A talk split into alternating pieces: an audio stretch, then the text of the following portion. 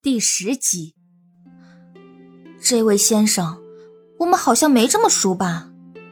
云溪上下打量了他一番，说道：“云溪眼中的不屑，他自然是看了出来。姑娘，我看你的装扮，并非北齐之人。只要你帮我办成这件事儿，我许你十万两黄金。十万两黄金！一听到这个数字。”云溪十分惊讶，这个赤炫双彩竟然这么值钱。他扫了一眼四周，周围一个人都没有。若是此时不答应，只怕难以脱身。思及至此，云溪看着宇文邕，点了点头：“好，我答应你。那我可以走了吧？”说完，云溪转身欲离开，脚刚迈开一步，云溪就被拽了回来，而后落在一个怀中。宇文邕看着怀中的女子，气质清新，容貌倾城，帅气的脸上面带笑意。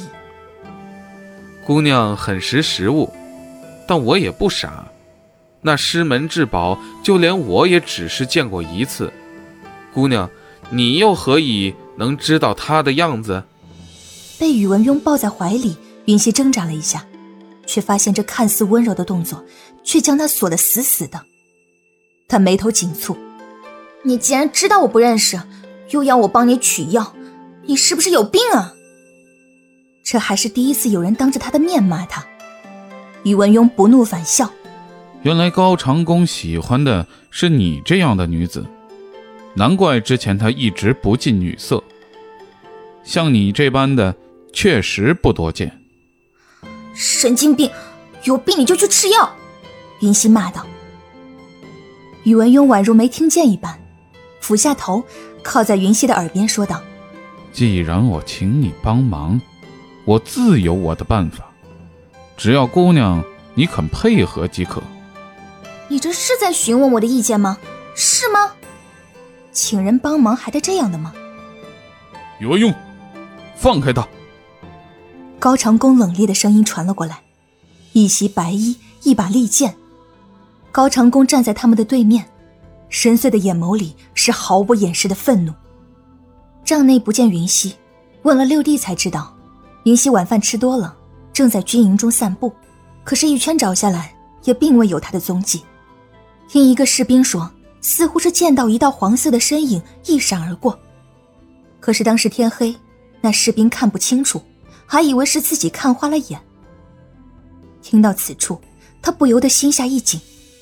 云溪身上的衣服正是米黄色，他没有武功。若是那士兵没有看错，那应该就是有人劫持了云溪。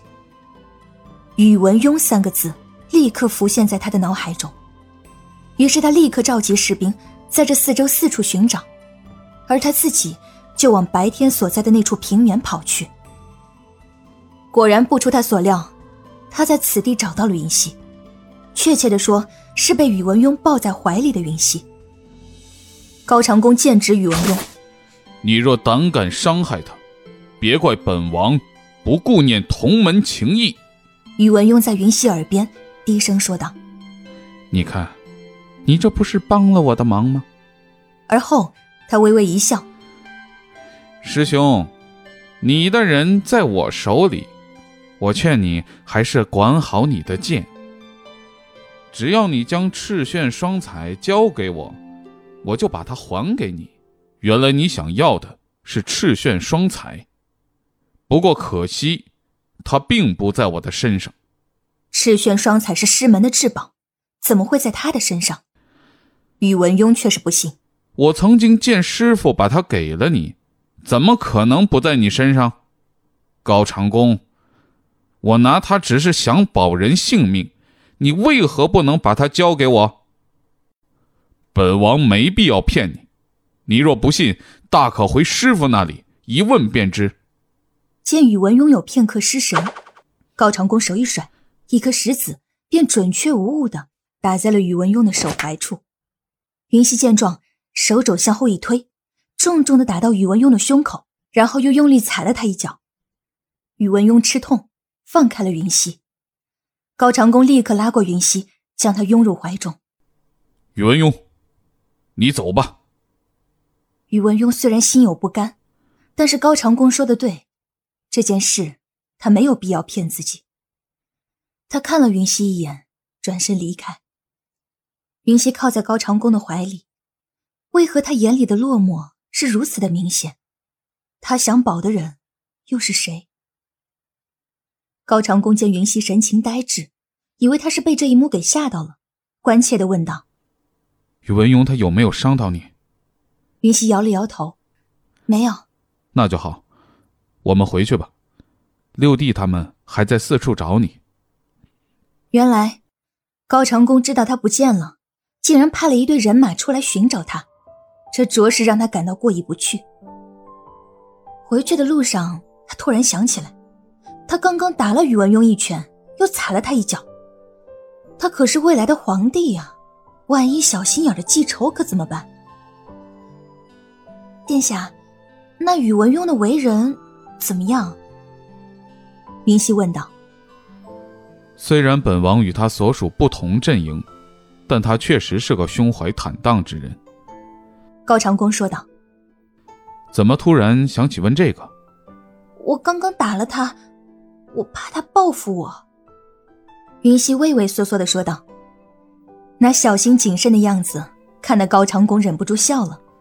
傻瓜，他好歹也是个名声在外的王爷，度量怎会如此之小？你怎么总是想着别人会报复你啊？我只是个小老百姓，没钱没权的，可不得多想一点吗？云溪嘟着小嘴说道。高长恭却在此时突然停住了脚步，转过了身。云溪一个没注意，直接撞到了高长恭的胸膛。云溪抬起头，疑惑的看向高长恭，却看到高长恭神情严肃。殿下，你怎么了？云溪问道。高长恭注视着云溪，有本王在，没人可以伤害你。那深邃的眼眸里满是坚定。云溪看着，竟一时不知如何回答。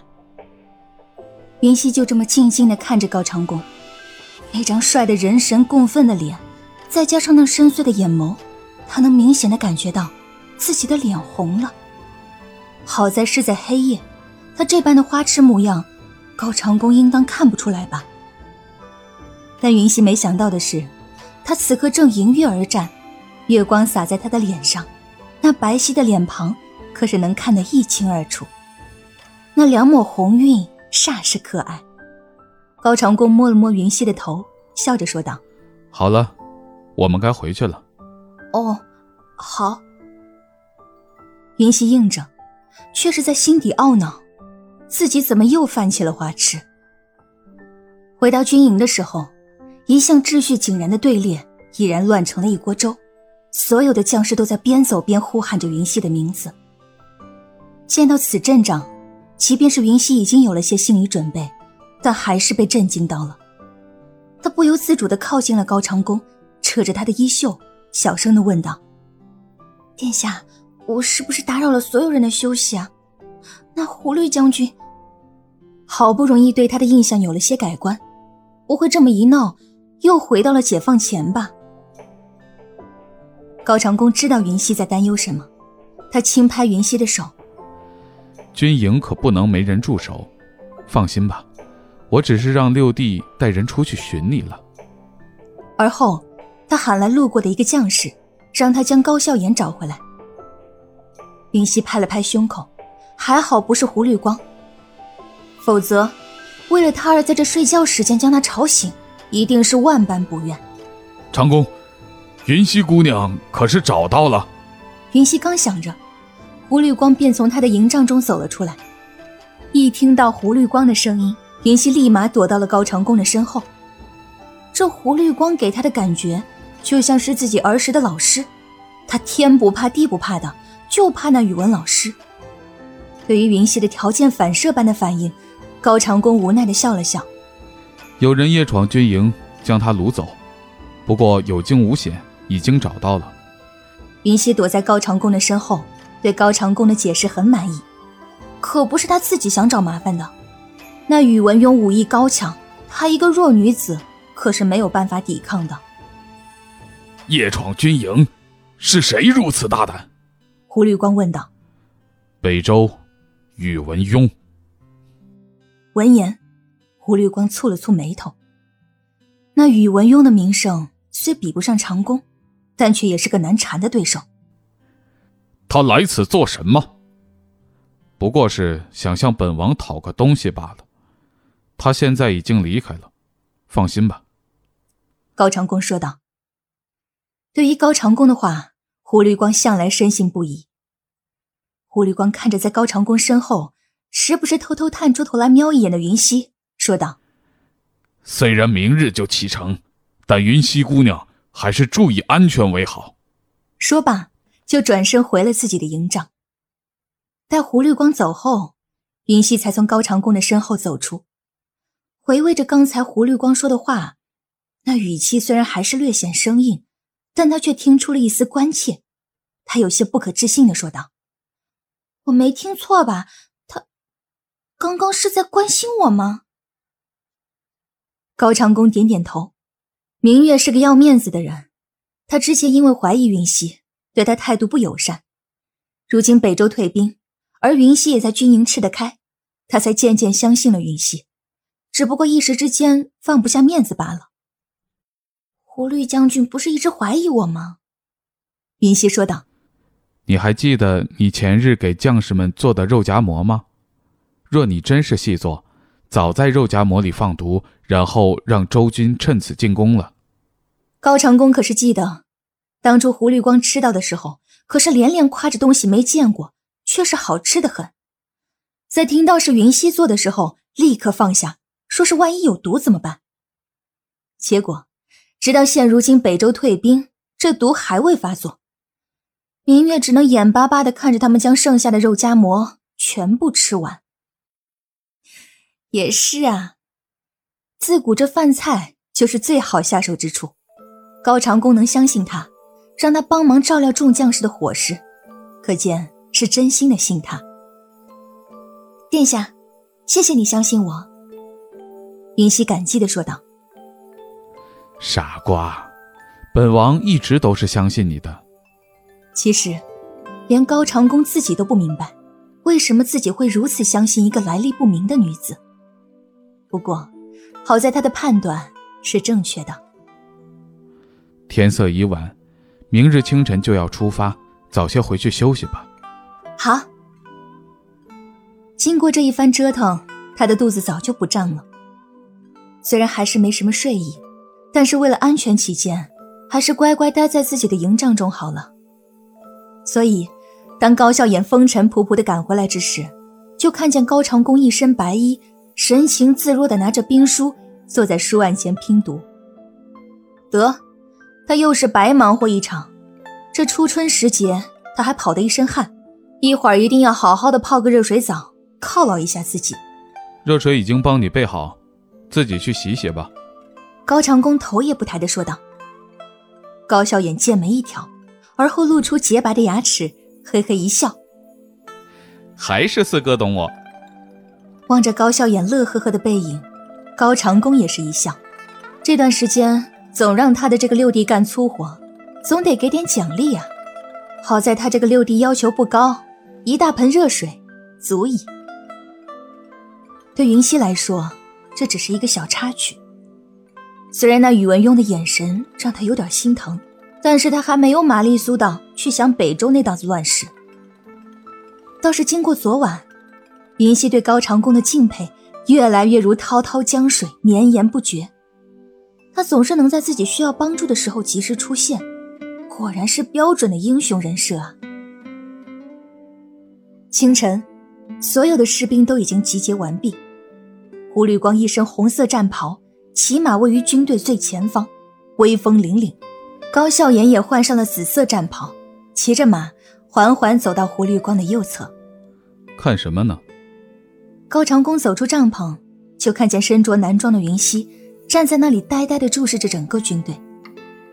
昨夜云溪跟他说想换上男装，高长恭觉得。一个女子跟着军队回朝确实不妥，就答应了。今日看换了男装的云溪，倒也有几分英气。看胡律将军和六殿下，知道是高长恭出来了，云溪一边说着，一边朝他看去。今天的高长恭身着银白色战袍，头戴盔甲，本就俊美的脸更显魅力。云溪从没见过高长恭一身戎装的模样，如此的英姿飒爽，她不由得看痴了。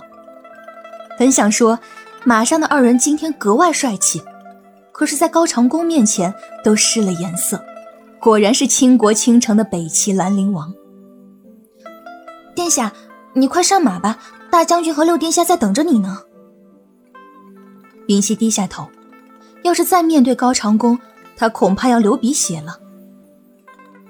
高长恭也不在意，命人把旋风牵来。今日你就骑着旋风，和我们一起前行。云溪摇摇头，我还是和将士们一起步行吧，骑着马。我没法抱大黄，而且你们三位是将军，我什么都不是，骑马总归不好。听众朋友，本集播讲完毕，感谢您的收听。